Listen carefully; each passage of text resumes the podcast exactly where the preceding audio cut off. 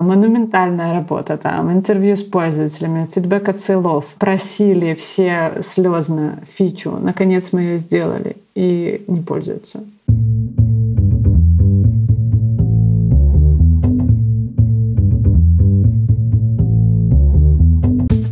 Привет, я Юра Агеев, и это 123 выпуск подкаста Make Sense.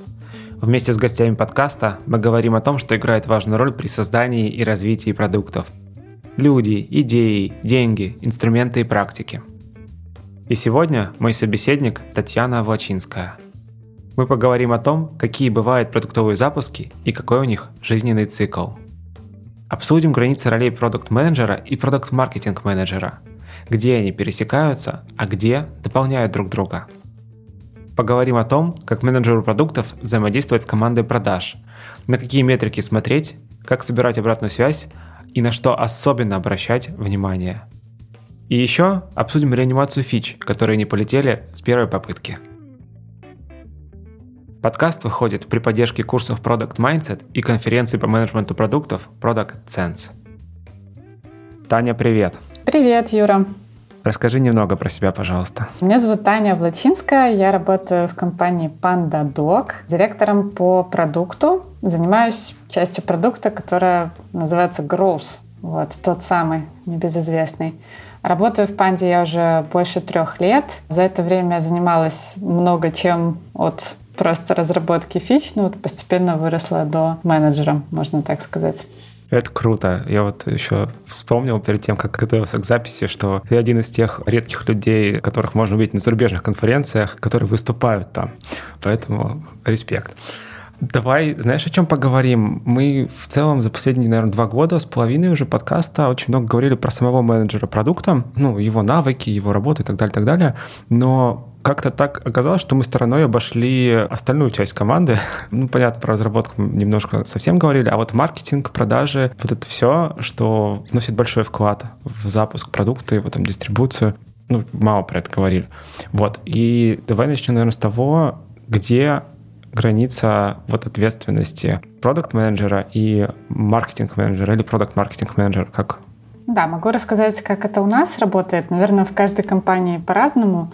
У нас есть довольно большая команда продукт-менеджеров, которые занимаются непосредственно как-то разработкой продукта. Да? То есть они решают, что мы будем делать дальше, занимаются исследованиями пользователей, работают над дизайном, выпускают саму фичу или какое-то улучшение, потом снимают с этого метрики. В общем, вот это вот такой типичный продукт-менеджер.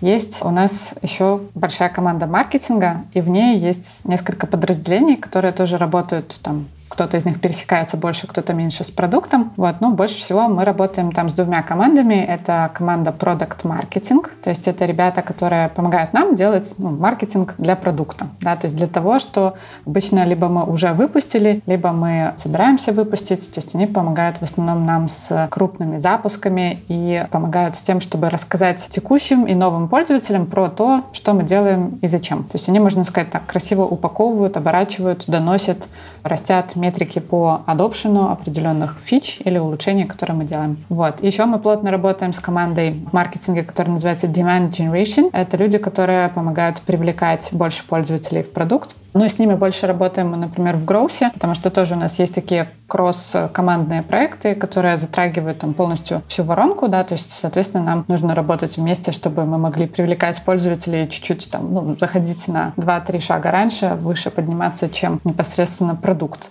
Но еще раз, то есть у нас вот есть продукт, то, что мы называем продуктом, это когда пользователь логинится в систему, вот он видит там редактор документов, э, дэшборд, вот это все, и это у нас часть, которую мы называем продуктом. То, что выше, да, это маркетинг-сайт, весь контент, вот все, все, все, все, это очень тоже гигантская часть того, что есть, и этим всем занимается команда маркетинга. То есть у нас есть там, грубо говоря, такой условный водораздел между нами, который находится на моменте, когда человек заходит в Авторизация, да. в продукт. Да, да. Окей. Тогда, знаешь, какой-то дальше вопрос. Это шутка. Ну, фичу сделали, сделали. Осталось протестировать, задеплоить и выкатить. Но дальше, кажется, потом есть еще долгий процесс, собственно, запуска фичи или вот каких-то частей продукта, может быть, совершенно новых сабпродуктов, надпродуктов. В общем, давай поговорим про запуск. Угу. Какие они бывают, Вообще, есть ли у них разновидности? Ну да, у нас есть три разновидности запусков. Есть так называемый feature launch, запуск фичи, Product Launch, запуск продукта, и Market Launch — это ну, какой-то супер большой запуск, да, то есть там, если мы полностью переделали продукт. Ну, то есть это, собственно, виды по крупности того изменения, которое мы сделали. То есть если это mm-hmm. какая-то фича, то это feature launch. Если это прям продукт, ну, то есть у нас PandaDoc это вообще единый продукт, у нас нет такого, что у нас там есть линейки какие-то, да, но у нас есть какие-то очень крупные куски, которые, собственно, ну, сами по себе они тянут прям на продукт. Например, то есть мы их, например, можем как-то отдельным кусочком продавать, или они про отдельный use case, или еще как-то так. Вот, это называется product launch, и market launch — это когда мы там, вот у нас, например, был момент, мы переходили с первого редактора на второй, мы переписали очень много всего, соответственно, нужно было переделать полностью маркетинг, веб-сайт и весь там прайсинг, и скриншоты, и все-все-все, чтобы это соответствовало нашему новому продукту, это мы называли вот market launch. Вот. А что из этого, и вообще может ли что-то из этого продукт запустить самостоятельно без привлечения маркетинга? Продукт может запустить самостоятельно фичу, но, как правило, если эта фича является UX-овым улучшением, либо чем-то, что мы там подправили, доделали, да, то есть как, что-то очень небольшое. Как правило, если это что-то чуть-чуть крупнее, то, что уже ну, ложится и приносит пользу юзерам, и это не совсем очевидно, это уже мы привлекаем кого-то из команды Marketing на запуск. Но вообще мы стараемся все фичи такие более-менее крупные, но я не знаю, как объяснить людям, что такое крупное. Ну, наверное, делали больше двух недель, значит, уже это нужно вести в продукт-маркетинг. Окей, давай остановимся чуть поподробнее. Чтобы что? Почему да, ну, почему чтобы, ну, понятно, да, мы что-то сделали, добавили это где-то в интерфейс. Это какая-то там, не знаю, очередная кнопочка, под которой похоронены там вагон экранов и куча логики, но интерфейс не резиновый, да, ты не можешь запихнуть на видные места все фичи. Ну, да. Поэтому получается, что ты ее куда-то запихиваешь, и потом, ну, потом, собственно, проблема, что люди не могут ее найти. У новых фич, как правило, очень низкий adoption, именно натуральный, да, то есть люди сами находят. Вообще классно бывает, то есть, ну, бывают такие фичи, которые классные, классные, да, то есть они без э, всякого маркетинга начинают перформить, видно, что там их много людей пробуют, но это не касается очень большого количества фич, то есть это редкость скорее, исключение. Вот. Угу. Чаще бывает такое, что ты запустил, и она там кое-как там варится, ну там чуть-чуть, чуть-чуть совсем юзеров сами нашли, нащелкали, но не более того. И вот здесь, чтобы подрастить как раз количество пользователей, которые заадоптили фичу, то есть начали ей пользоваться, мы вместе с командой Product Marketing начинаем ее продвигать. Кушать. Вот, ага. Да. Я сейчас знаешь, вспомнил этот Microsoft Office, и вот это не помню, как он сейчас выглядит, вот честно, но я помню, как он выглядел пару лет назад, это просто огромная панель маленьких кнопочек, и ты сидишь такой и думаешь, а, да, да, да наверное. Да. Какую, да, какую часть а, вот из процесса запуска занимает как раз время, уделяемое на работу над adoption, да, то есть над угу. внедрением ее в привычки пользователей получается. Но если это по времени, это может быть на самом деле очень долго, то есть это минимум там месяц, два, три, четыре, то есть фича доходит до плато, да, то есть, ну, есть такое плато adoption, да, то есть выходит вот на плато каких-то вот юзеры, мы ее подрастили, подрастили, и все, дальше она уже упирается, и она уже ровненькая, да, то есть метрика дальше не растет. Но на плато он где-то выходит, ну, 3-4 месяца бывает. 3-4? Да. Ё-моё. Это очень долго, Ну, типа, ты такой две недели от двух недель ты делаешь что-то, а потом еще такое... Ну, три... это, это же не 3-4 месяца там активной работы, это скорее 3-4 ага. месяца, чтобы до всех дошло, да, то есть понятно, что у нас B2B инструмент, у нас же тоже не такое, что прям там люди каждый день им пользуются, да, то есть mm. у нас частота использования продукта, она где-то раз в неделю, раз в две недели, да, то есть понятно, что какие-то более быстрые юзеры быстро все нашли, вот, но до людей доходит до какой-то вот такой большой основной массы, оно довольно долго может доходить, да. Ну, кстати, это интересно. Вот действительно, B2B, разная частота использования бывает. Недавно Twitter, а, знаешь, как такой, вскочил в давно ушедший вагон Stories и запустил Stories в Твиттере. Угу. Вот. Мы тоже Я... хотели запустить Stories в Пандудоке. Еще, наверное, года два назад у нас была такая идея. Все делают Stories, почему бы ну, нам Возможно, да, видишь, возможно, чтобы как раз какой-то там, я не знаю, чаще люди заходили, больше пользовались, я не знаю. Ну, в общем, суть в том, что я наблюдаю за процессом адопшена со стороны, я им не пользуюсь, но я иногда посматриваю. Поэтому можно сказать, что я вот вошел, знаешь, silent majority, который ничего не делает, но смотрит. Интересно, как это с фичами. А вы как-то разбиваете вот так людей, как-то ну, структурируете сегментируете людей каких? по адапшену. Вот, по адапшену? Да. Кастомеров, которые более быстрые, более медленные? Да. Ну, на самом деле нет, нет. То есть мы просто под одну гребенку, мы сегментируем, бывает, только по платности и бесплатности, да, то есть у нас есть бесплатный план, у нас есть триал платного плана и есть платные кастомеры. Ну, то есть вот это, ну, основное для adoption фичи тоже мы смотрим, она у нас на триале хотя бы как-то люди ее находят, или это больше активные, ну, активные те, кто платит, да, пользуются. То есть вот по такому критерию больше смотрим смотрим. Mm, угу, я понял.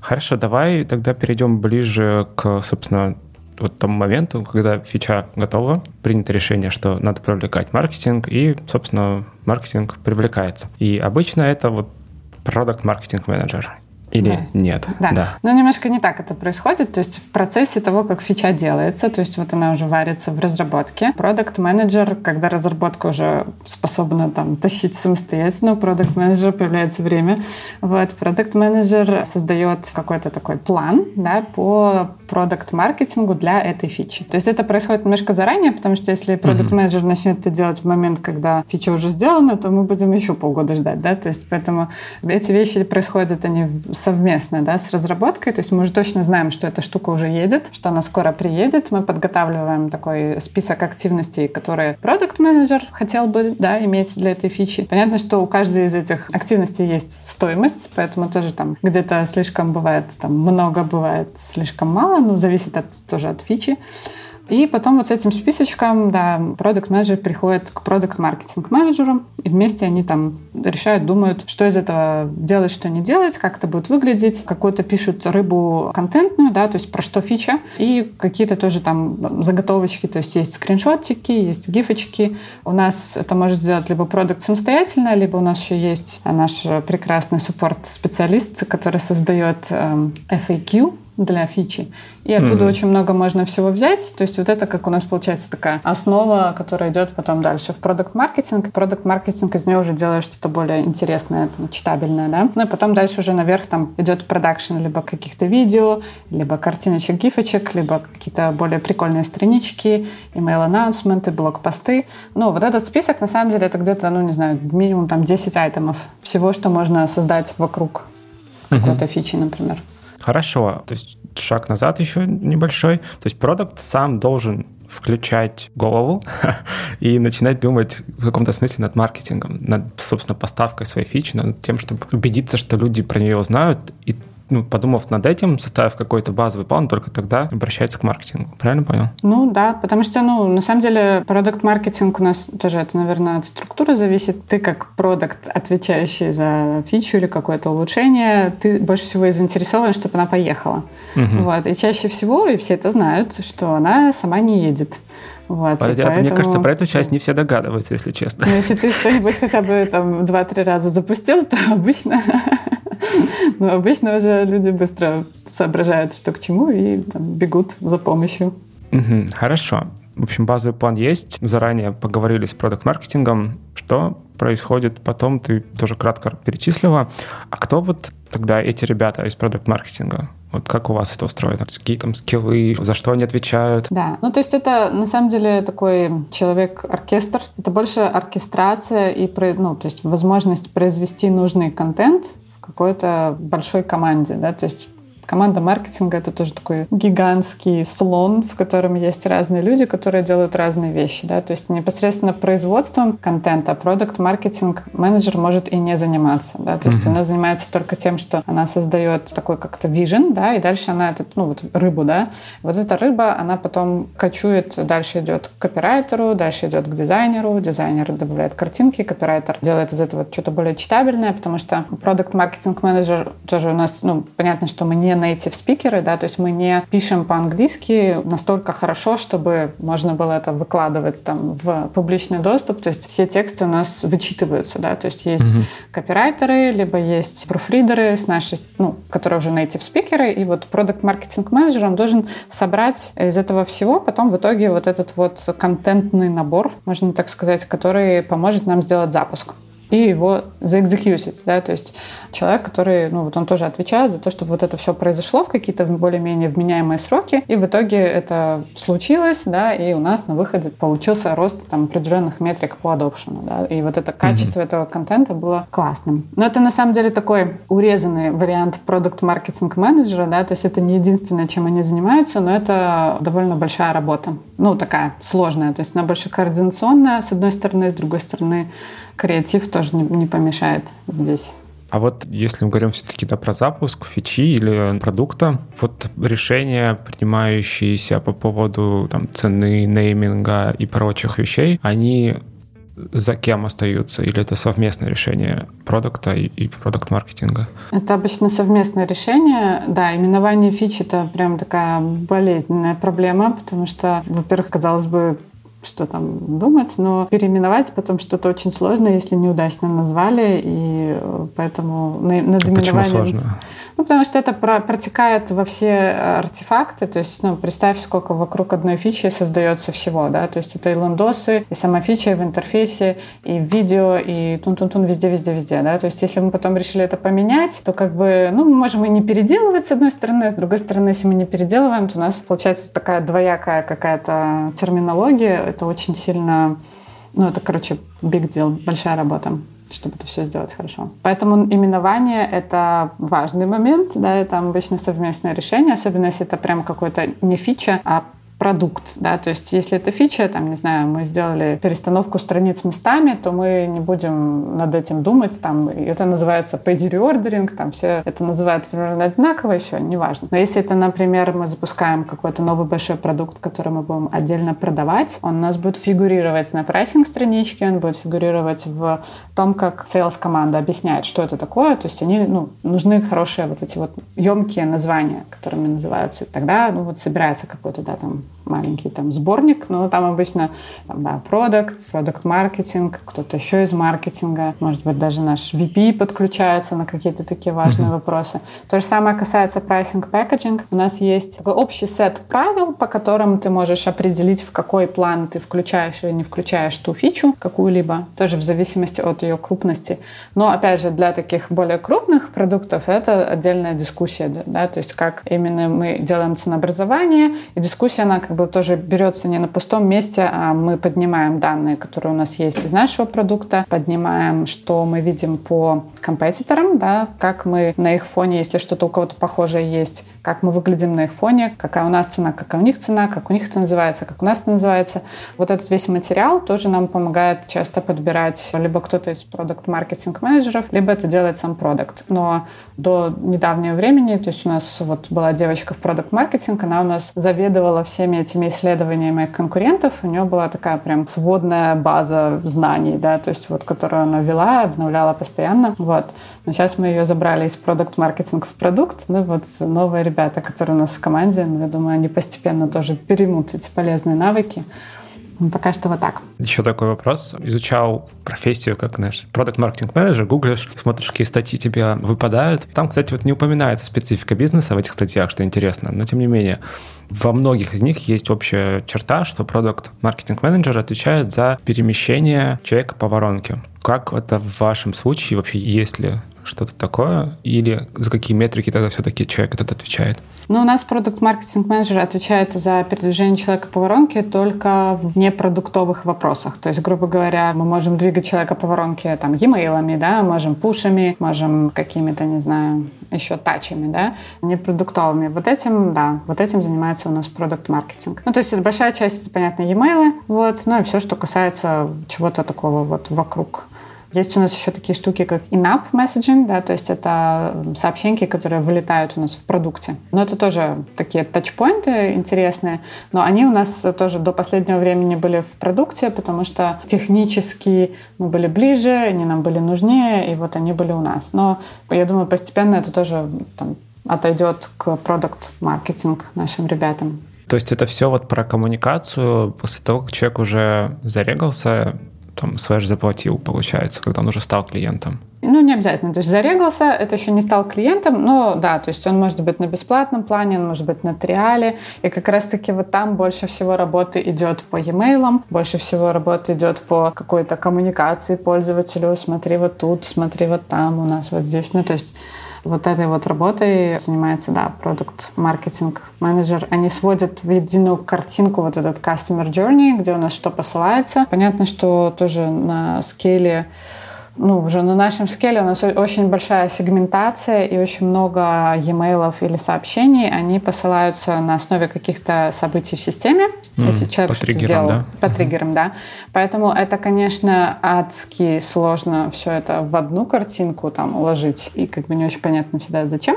Вот. Но вот этим занимаются, вот этим они занимаются, потому что это, ну, на самом деле, очень много там всего происходит. И там прям такой большой так. агрегат. Да. Вот происходит много, и вообще маркетинг действительно, ну, если начинать копаться в нем, разбираться, с современными инструментами можно очень много чего там придумать. Ну, вот те же самые цепочки писем, цепочки сообщений, триггерные какие-то уведомления и прочие-прочие вещи. И вот возвращаясь все-таки к вопросу да, там, активации, конверсии и прочего, ну, это работает? Ну, очень простой вопрос, но очень серьезный. Работают ли цепочки писем? Да, ну, ну вот в целом, я понимаю, что работает. Вот из того, что ты рассказала, можно найти много пересечений просто с продукт-менеджером. Вот. В какой момент Можно. это стало да, да. необходимо Но выделить? Это скорее вопрос про делегирование, наверное, разделение труда. Да? Ну, то есть mm. просто кажется, что если на продукта повесить вот это все, то очень тяжело будет делать. Продукт ну, не будет делаться. Да, то есть это будет долго, неэффективно. Но если компания маленькая, если ты сам можешь все это производить и сам можешь легко там в нужное место что-то там вставить, запустить и так далее, то это одно. Но на скейле, когда у нас там ну, очень большой продукт, очень много разных систем, в разных системах есть вот эти разные там цепочки всего. То есть это большие куски знаний, которые просто легче вот кому-то делегировать, разделить, да. И mm-hmm. плюс немножко тоже разный угол зрения на фичу, потому что у продукта очень часто бывает фокус, ну вот именно на солюшенинге, на UX, на том, как пользователи пользуются, там, интервью, не знаю, что еще бывает, там, продукт-аналитика, то есть это такой взгляд вглубь, да.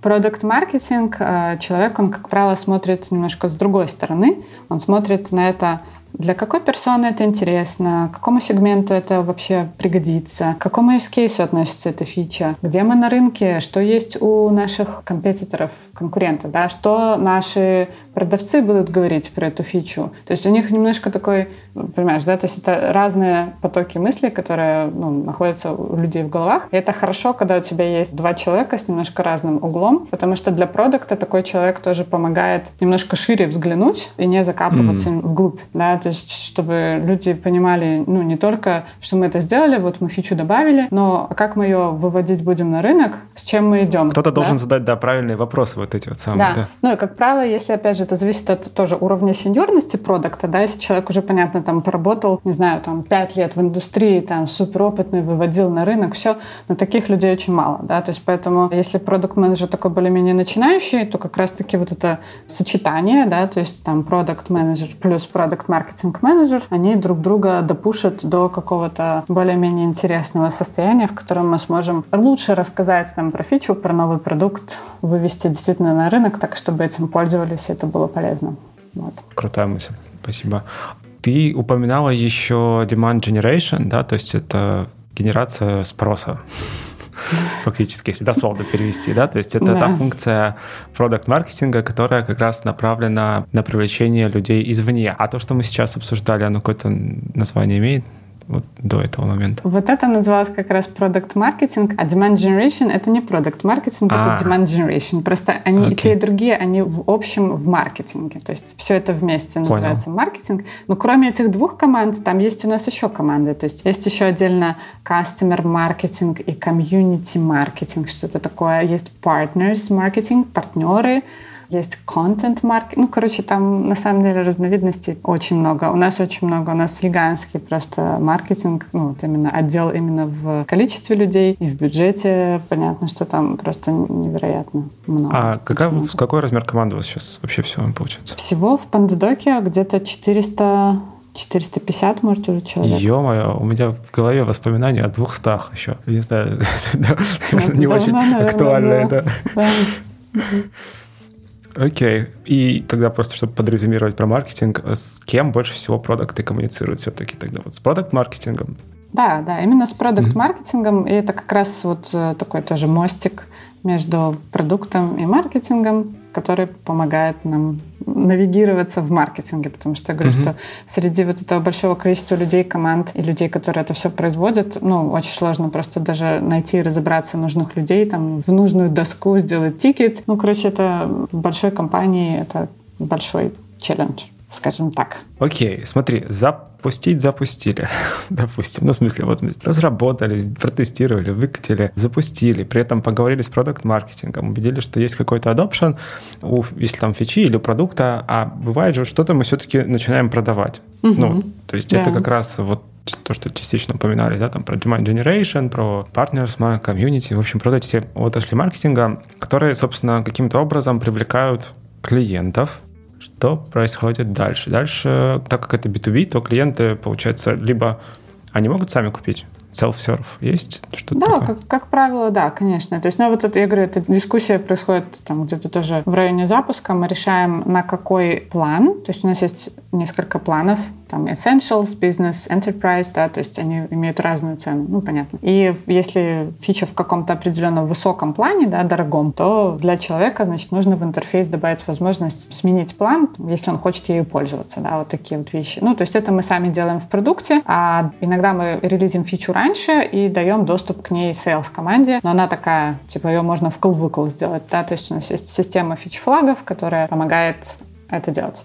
Mm-hmm. И у нас происходит еще такой важный тоже момент про все фичи. У нас есть такой митинг, называется Train the Trainer, то есть тренируй тренера, да.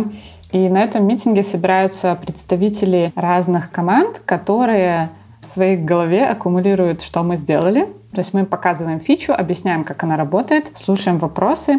И вот эти представители, они из всех-всех-всех команд, которые потом дальше несут это знание дальше в свои команды. То есть, например, представитель кто-то от сейлов, представитель от CSM команды Customer Success, представитель от суппорта, представитель от всяких тоже видов маркетинга. Ну вот кто именно занимается дальше потом тренировкой, объяснением и так далее. То есть кто имеет возможность вот, вот это знание об этой фиче дальше донести. Понятно, что есть документация, понятно, что есть Slack-каналы, понятно, что есть все вот эти факт-странички, видосы, это все тоже есть, но вот этот митинг, он все равно нужен для того, чтобы человеку это быстрее, эффективнее рассказать, и все пошли дальше там уже это все рассказывать. То есть у нас для ребят, которые в продажах работают, у них есть отдельный человек, который занимается как раз-таки тем, что он тренирует продавцов.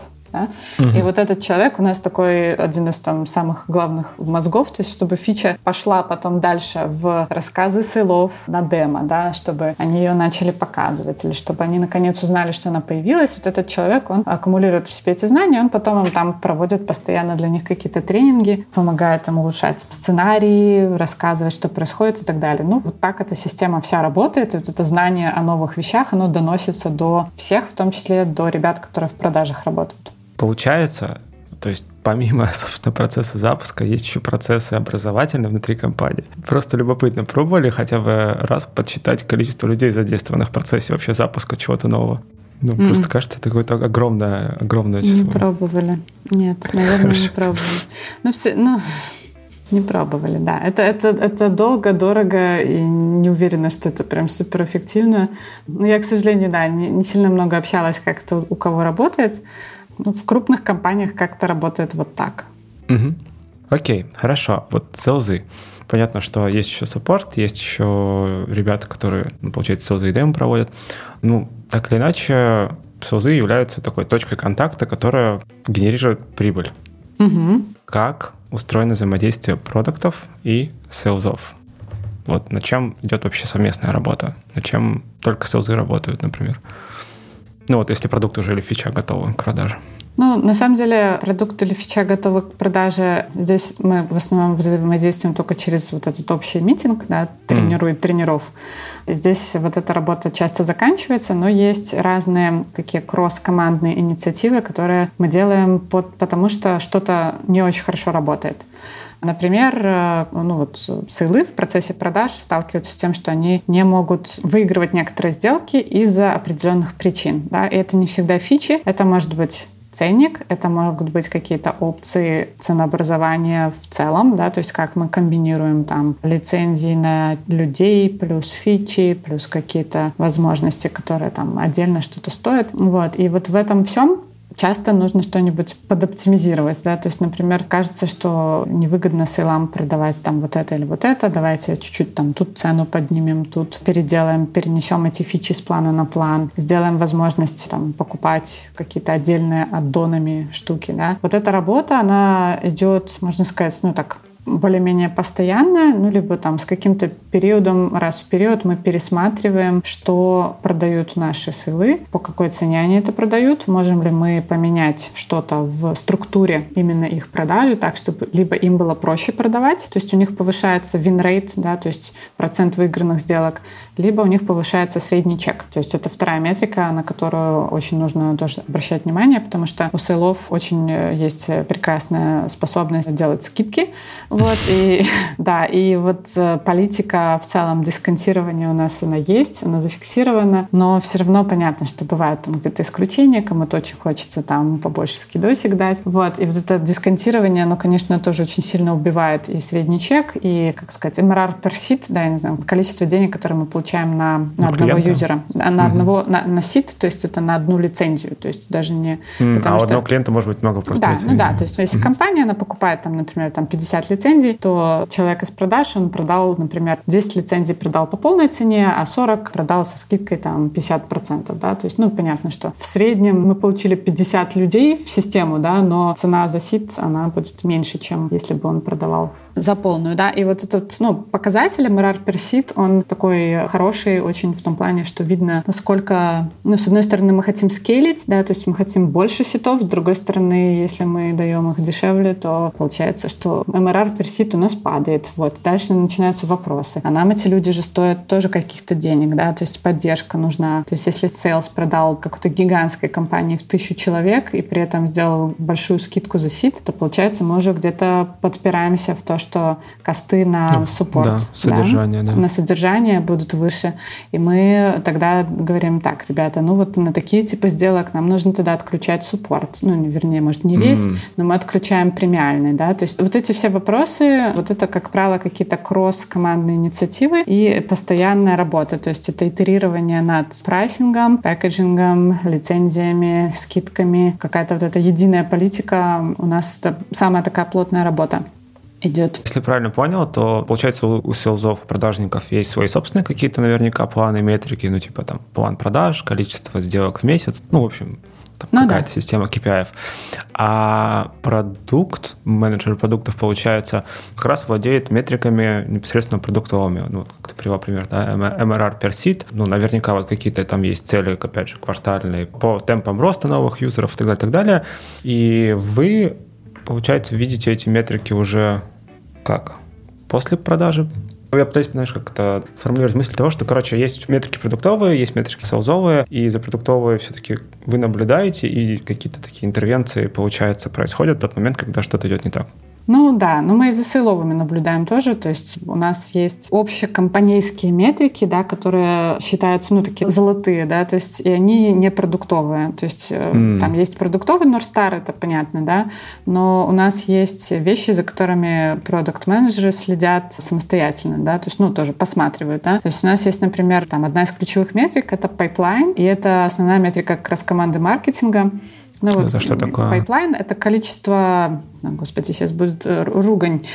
Это сумма, сумма стоимости всех opportunities, которые были созданы на будущих Команды клиентов. Маркетинга. Да, они, они а. создаются SDR-ами, либо создаются ссылами. Я недавно момент... гуглил, что такое SDR, я так и не понял.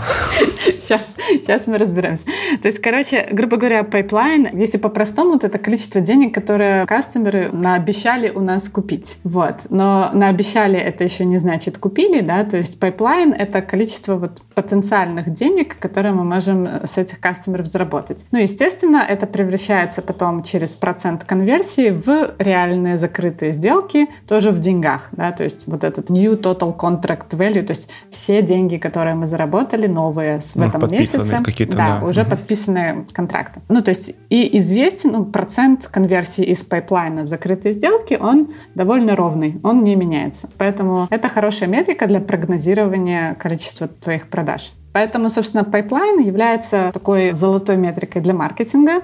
Он очень быстро генерируется, то есть пайплайн можно оценить уже там, ну вот, когда от момента, когда лид пришел в систему и с ним был какой-то контакт от э, сейла SDR, мы узнаем, вот между этими событиями происходит там, ну, буквально может там происходить там день, два, да. С другой стороны, сделка там сама продажа может длиться там и месяц, неделю, два месяца, три месяца. Понятно, да? Поэтому пайплайн — это такая быстрая метрика для оценки входящих потенциальных денег. Мы знаем процент, с которой она конвертируется в продажи, соответственно, у нас получается uh-huh, uh-huh. хороший прогноз. Ну вот за пайплайном у нас следит маркетинг и, соответственно, следят продукты тоже. То есть по некоторым сегментам мы можем посмотреть, сколько мы сгенерировали количество вот этих потенциальных opportunities, ну и объем пайплайна с определенных продуктовых инициатив. Так? Угу. Понятно, так. да? Угу. Так, вот. да, так, SDR это чувак, который собирает э, лиды, я прочитал. Ну, не совсем. типа лиды приходят сами, а SDR им звонит. Звонит или пишет им письмо с просьбой «Привет, ты классный вроде как, давай с тобой поговорим, хочешь, мы тебе сделаем демо».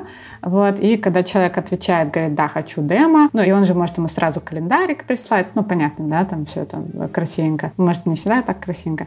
Или когда он звонит, говорит, спрашивает, он еще квалифицирует да, то есть бывают входящие лиды. Вроде нормальные, но фиг его знает. Может, он пришел просто мимо проходил, да? Посмотреть, и, да. да. И как раз SDR уточняет у человека, насколько он заинтересован вообще в покупке. Да, и как раз таки вот если он слышит вот эти сигналы, он спрашивает, сколько у вас там людей работает, какой у вас use case, что вы там делаете, насколько вы серьезно вообще настроены что-то покупать. Вот, он эту всю информацию записывает, собственно, создает вот эту вот opportunity, да, то есть это будущая сделка, и там уже есть э, стоимость. То есть он уже у него там пробил, сколько примерно денег человек готов потратить. Угу. Резюмируя про вот эту золотую метрику, получается, она на историческом знании угу.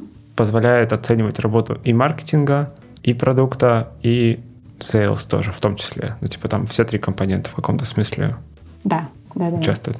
Угу. Круто. Есть ли что-то еще такого про метрики или э, дальше Ой, пойдем? Слушай, про метрики я вообще могу очень много рассказывать, но это меня нужно, наоборот, останавливать. Ну вот дальше пайплайн идет по воронке продаж. То есть это sales assisted выручка, да, то есть то, что генерирует команда продаж. И у них есть основные показатели, это тоже win rate, то есть сколько мы выиграли процентов, и есть вот это средний размер сделки, который тоже в идеале не должен падать и win rate тоже не должен падать. Ну, то есть в идеале все растет. И дальше продукт может смотреть на определенный сегмент кастомеров, которые заходят на входе. Например, кастомер с use case e-signatures, да, цифровые подписи. И вот такие кастомеры, у которых написано, что они про цифровые подписи, мы смотрим вот по ним, новые запуски новых фич влияют как-то на то, что у нас лучше стали сделки закрываться, хуже стали закрываться, стали больше продавать, стали меньше продавать. Это все можно посмотреть. Ну и в идеале продукт менеджер тоже следит за этим. И вот эта часть выручки, которая идет через селов. Есть еще вторая часть выручки, самостоятельно люди покупают, без селов. Вот, и здесь в продукте, ну, соответственно, вообще полная свобода в оптимизации и в отслеживании, что вообще происходит. Вот, и там тоже всякие интересные эксперименты можно запускать прям, ну, в интерфейсе, чтобы растить или там не растить определенные вещи тоже, которые завязаны на выручку. Окей, ну то есть получается все эти метрики, они под неусыпным контролем продукт-менеджеров. Тогда такой вопрос. В селзы они постоянно общаются с клиентами, и они генерируют клиенты причины, по которым они не покупают что-то. Угу. Что происходит с этим? Являются ли селзы, по сути, источником таких фич, запросов каких-то на улучшение. Ну, то есть еще такой вопрос, кастомизируете ли вы продукт? Нет. Если его кто-то не покупает. Нет, не кастомизируем, нет. Именно разработкой мы не кастомизируем. То есть мы можем кастомизировать на уровне ну, вот, ценника планов. То есть если кому-то что-то нужно из другого плана, более высокого, но только одно, ну вот это можно сделать, да. Угу. Дописать какую-то фичу. Мы пытались, то есть у нас была одно время команда, которая называлась Fast Track. Вот они делали по запросам от sales команды на какие-то очень крупные сделки какую-то доделку продукте. Mm-hmm. Наверное, у нас это со временем вернется, просто оно, скажем так, необходимость в этом, она не сильно острая, да, то есть такого, чтобы прямо массово клиенты что-то просили и из-за этого сделки не закрывались, такого нет, и сылы привыкли к тому, что они продают то, что есть, да, то есть они не обещают, что мы что-то доделаем или что это там мы для вас напишем, они знают, что так нельзя, ну, то есть, грубо говоря, если, ну, не подходит продукт, ну, ничего ну, страшного, да, ну, вот, это, вот это интересный да. момент, это, это да. же страх, а, вот этот страх есть действительно, что а если мы это не сделаем, то человек не купит. Ну, ну да, но надо понимать масштабы, да, то есть у нас довольно много лидов, и понятно, что часто ссылы просто даже сами говорят, ну, вам наш продукт не подойдет, вот есть похожие вот там, вот там, вы можете купить их. То есть и это для них выгоднее не тратить много времени на сделку, просто перейти к другому лиду, который более подогрет, готов и так далее, да, то есть к покупке, чем пытаться где-то что-то сильно скастомизировать. У нас не очень большие средние чеки. То есть у нас, э, ну, даже на сделках сыловых у нас маленькие по индустрии, да, в среднем температура mm-hmm. по больнице у нас маленькие средние чеки. Поэтому команде селов невыгодно много времени тратить на сделку. Да? То есть ну, не подходит, ну все, до свидос. Поехали дальше. А это потому что рынок растет постоянно? Ну, то есть, что интересно? Почему маленькие средние чеки? Да, да, да, и почему, в принципе, так можно, ну да. Э, да, рынок растет постоянно, есть поток хороших входящих лидов, его достаточно, то есть не нужно там хвататься за каждого кастомера, и многим можно просто сказать нет, и это нормально совершенно. Рынок растет, ну, в принципе, тоже растет. Почему средний чек небольшой? Потому что у нас продукт для средних и малых бизнесов, и понятно, что там не очень, ну, то есть это не enterprise, мы не занимаемся практически. У нас есть enterprise кастомеры, но их э, очень мало. Вот. И у нас есть там несколько, там, может, там 2-3 сейла, которые работают именно на enterprise, они занимаются больше outbound, то есть они сами как-то там ищут, по-своему продают. Но это скорее, ну, такое исключение из правила, то есть основная машина работает на маленький и средний бизнес, соответственно, это небольшие средние чеки. Понял. Окей. А следующий этап — это уже продали уже подписали, засчитали это в метрику, там, в правильную. Дальше клиент начинает пользоваться. Казалось бы. Ну, понятно, что если все работает, ничего не ломается, то, в общем и целом, продукт коммуницирует с клиентом очень-очень косвенно через, собственно, метрики он видит клиента уже. Да, и в суппорт посматривает, не жалуются ли, да, да. После всех релизов, особенно крупных, продукт, ну, тоже сигналит команде суппорта, что вот, ну, вот мне пишите, если что-то не работает. Понятно, что есть там тикеты, есть спортовая команда, есть общие каналы, но продукт тоже как заинтересованное лицо, кроме метрик, смотрит еще на то, с чем приходят кастомеры. Иногда, если тоже с метриками что-то не очень, и вроде никто не жалуется, тоже такое бывает, продукт идет, опрашивает тоже аудиторию, либо может отправить либо опросник, либо серию каких-то e-mail на кастомеров, которые там пользовались и бросили, либо попользовались и больше не пользуются, да, вот, чтобы узнать, ну, что, что не так, да, то есть если что-то происходит не так. Ну, то есть, смотри, здесь получается, что фактически, если это был новый какой-то продукт, то человек за него заплатил. Если это был продукт, не продукт, а фича, который запустили, то произошел какой-то adoption, а потом наоборот. человек перестал пользоваться. Вопрос, да. а, вот этот фидбэк, который там саппорт собирает, который видно через метрики, а вот он ли участвует потом в процессе, не знаю, перезапуска фичи? Да, да, да, да, угу. конечно. То есть, если все плохо, то там, ну, будут еще доделывания, да, потому что бывает по-разному. Бывает угу. по-разному. Опять же, какие-то вещи, которые такие, казалось, там тоже все просили, но никто не пользуется. Ну, то есть такие ситуации сплошь и рядом бывают. Понятно, что процент удачных фич, он не всегда такой прям высокий, как хочется. Поэтому, да, этот фидбэк учитывается. Фича либо переделывается, либо доделывается, либо ну, что-то еще с ней происходит, да, либо мы ее там на время закрываем, потом опять открываем, то есть, ну, вот так, если там совсем плохо все. Ну, такое редко бывает, наверное, скорее нет, но бывает просто чаще всего ситуация, это когда просто adoption невысокий. И тогда, да, вот продукт включается в то, чтобы подсобрать фидбэк, ну, и как-то там подкрутить все это дело. Это хорошая тема ты затронула. А убиваете ли фичи, продукты, которые не полетели? Ну, то есть вот реально столько работы было вложено. Работает ли этот, знаешь, как sunk cost fallacy, это когнитивное искажение, да? Когда ты слишком да. много потратил, чтобы и продолжаешь Нет. тратить туда.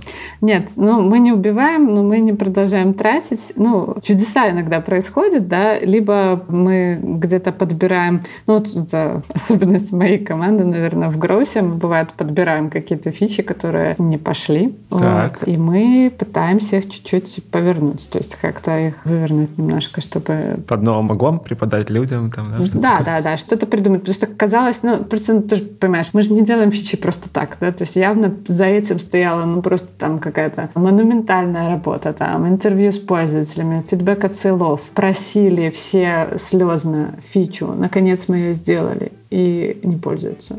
Ну, бывает, там можно по чуть-чуть подкрутить, да, там где-то в интерфейсе именно, а бывает, понятно, что там фундаментальный какой-то косяк, да. А, а какие вот такие ты можешь вспомнить косяки, которые, ну, относительно небольшие, но которые, условно, так похоронили идею, а потом можно было исправить? Ну, например, не знаю, простой был пример. У нас есть фича, которая конвертирует docx в PandaDoc mm, редакти... формат, редактируемый. Да, то есть uh-huh. если ты зальешь docx, то его можно будет потом редактировать. И эта штука, во-первых, она была сделана как-то отдельно, да, то есть это был какой-то аддон, и она в меню где-то находилась в каком-то совершенно странном месте. Ну и мы просто поменяли, сделали авто, ну, распознавание, что если человек залил docx, то мы ему предлагаем, мы тебе сразу в редактируемый формат зальем, или ты хочешь PDF-ку, да, там, не редактируем. Вот. И вот, ну, и благодаря этой штуке, например, ну, люди начали хотя бы пользоваться ну, вот этим конвертером, да, то есть, ну, и, соответственно, дальше мы уже смогли его там улучшать, там, смотреть, какие проблемы есть, почему люди, например, заливают, конвертируют, а потом конвертируют, ну, выходят, еще раз заливают и PDF-ку хотят все равно. Ну, то есть, чтобы, ну, бывает так, что плохо конвертер отрабатывает, да, то есть получился там съехало что-то в документе, да, но хотя бы фича уже ожила, да, то есть она поехала, да, то есть появился какой-то поток обратной связи, да, там появилась возможность видеть, как ее сделать лучше. Ну и, в принципе, ну, хорошо, что да, там люди пользуются, классно. Ну, это такой маленький пример. То есть чаще всего это где-то либо нужно выворачивать э, интерфейс, да, либо вставлять э, вот именно, в, ну, подумать, как ее поднести, да, там, пользователю mm. чтобы adoption какой-то появился, показать какой-то пример. Готовые какие-то документы лежат в интерфейсе там, в разных статусах, да, то есть вот оно уже подсказывает, что ага, есть так, такие вот разные статусы, оказывается. Ну, чаще всего это какие-то на уровне интерфейса такие небольшие твики, которые можно сделать, и фича, она заживет по-другому. Вот. Оживет. Оживет, да. Круто. Слушай, поговорили про много этапов получается, цикла да, такого запуска и фичей, продуктов. Какой вот из этих этапов, а может мы что-то пропустили, но является самым сложным, и на него больше всего внимания стоит обращать? Ну, наверное, больше всего внимания стоит обращать вот как раз на этот стартовый период, на период адопшена, и понимать, что именно ты можешь сделать, как можно скорректировать курс, потому что понятно, что бывает, что с первого раза не получается, и это нормально, да, то есть нужно обращать внимание на тот период, когда фича поехала, и как-то внести нужные коррективы, чтобы она поехала еще лучше. По сути, потом получается у тебя что, перезапуск только из вариантов? Перезапуск — это заново весь цикл или да, то есть это, это такая более глубокая работа уже с пользователями и смотреть, да, можно ли что-то с этим сделать вообще. Но чаще всего, если оно там прям уж совсем ну, не едет, мы, к сожалению, не убиваем фичу, мы ее оставляем там как есть, либо да, вот в надежде, что ее кто-то потом подберет, просто переключаемся на какие-то более острые проблемы, которые там еще мы не делали. Mm, я понял. Окей, круто. Таня, Спасибо тебе большое, что нашел время поговорить. Я очень надеюсь, что наша с тобой беседа поможет людям делать так, чтобы их фичи и продукты с первого раза взлетали. Да, это прям мечта. С первого раза. Ну, может быть, когда-нибудь. Круто. Спасибо и до встречи. Пока. Пока-пока. Итак, в этом выпуске подкаста Make Sense вместе с Татьяной Авлачинской мы поговорили о том, какие бывают продуктовые запуски и какой у них жизненный цикл. Обсудили границы ролей продукт-менеджера и продукт-маркетинг-менеджера, где они пересекаются, а где дополняют друг друга. Поговорили о том, как менеджеру продуктов взаимодействовать с командой продаж, на какие метрики можно смотреть, как собирать обратную связь и на что особенно обращать внимание. И еще обсудили реанимацию фич, которые не полетели сразу. Подкаст выходит при поддержке курсов Product Mindset и конференции по менеджменту продуктов Product Sense. Если вам понравился выпуск и вы считаете информацию, которая прозвучала полезной, я буду рад, если вы поделитесь ссылкой на выпуск со своими друзьями, коллегами, знакомыми. Также оставляйте лайки и комментарии в сервисах, где слушаете подкаст. Это поможет большему количеству людей узнать о том, что он существует. Это был 123 выпуск подкаста Make Sense и его ведущий Юра Агеев. Спасибо, что были с нами. До следующего выпуска. Пока.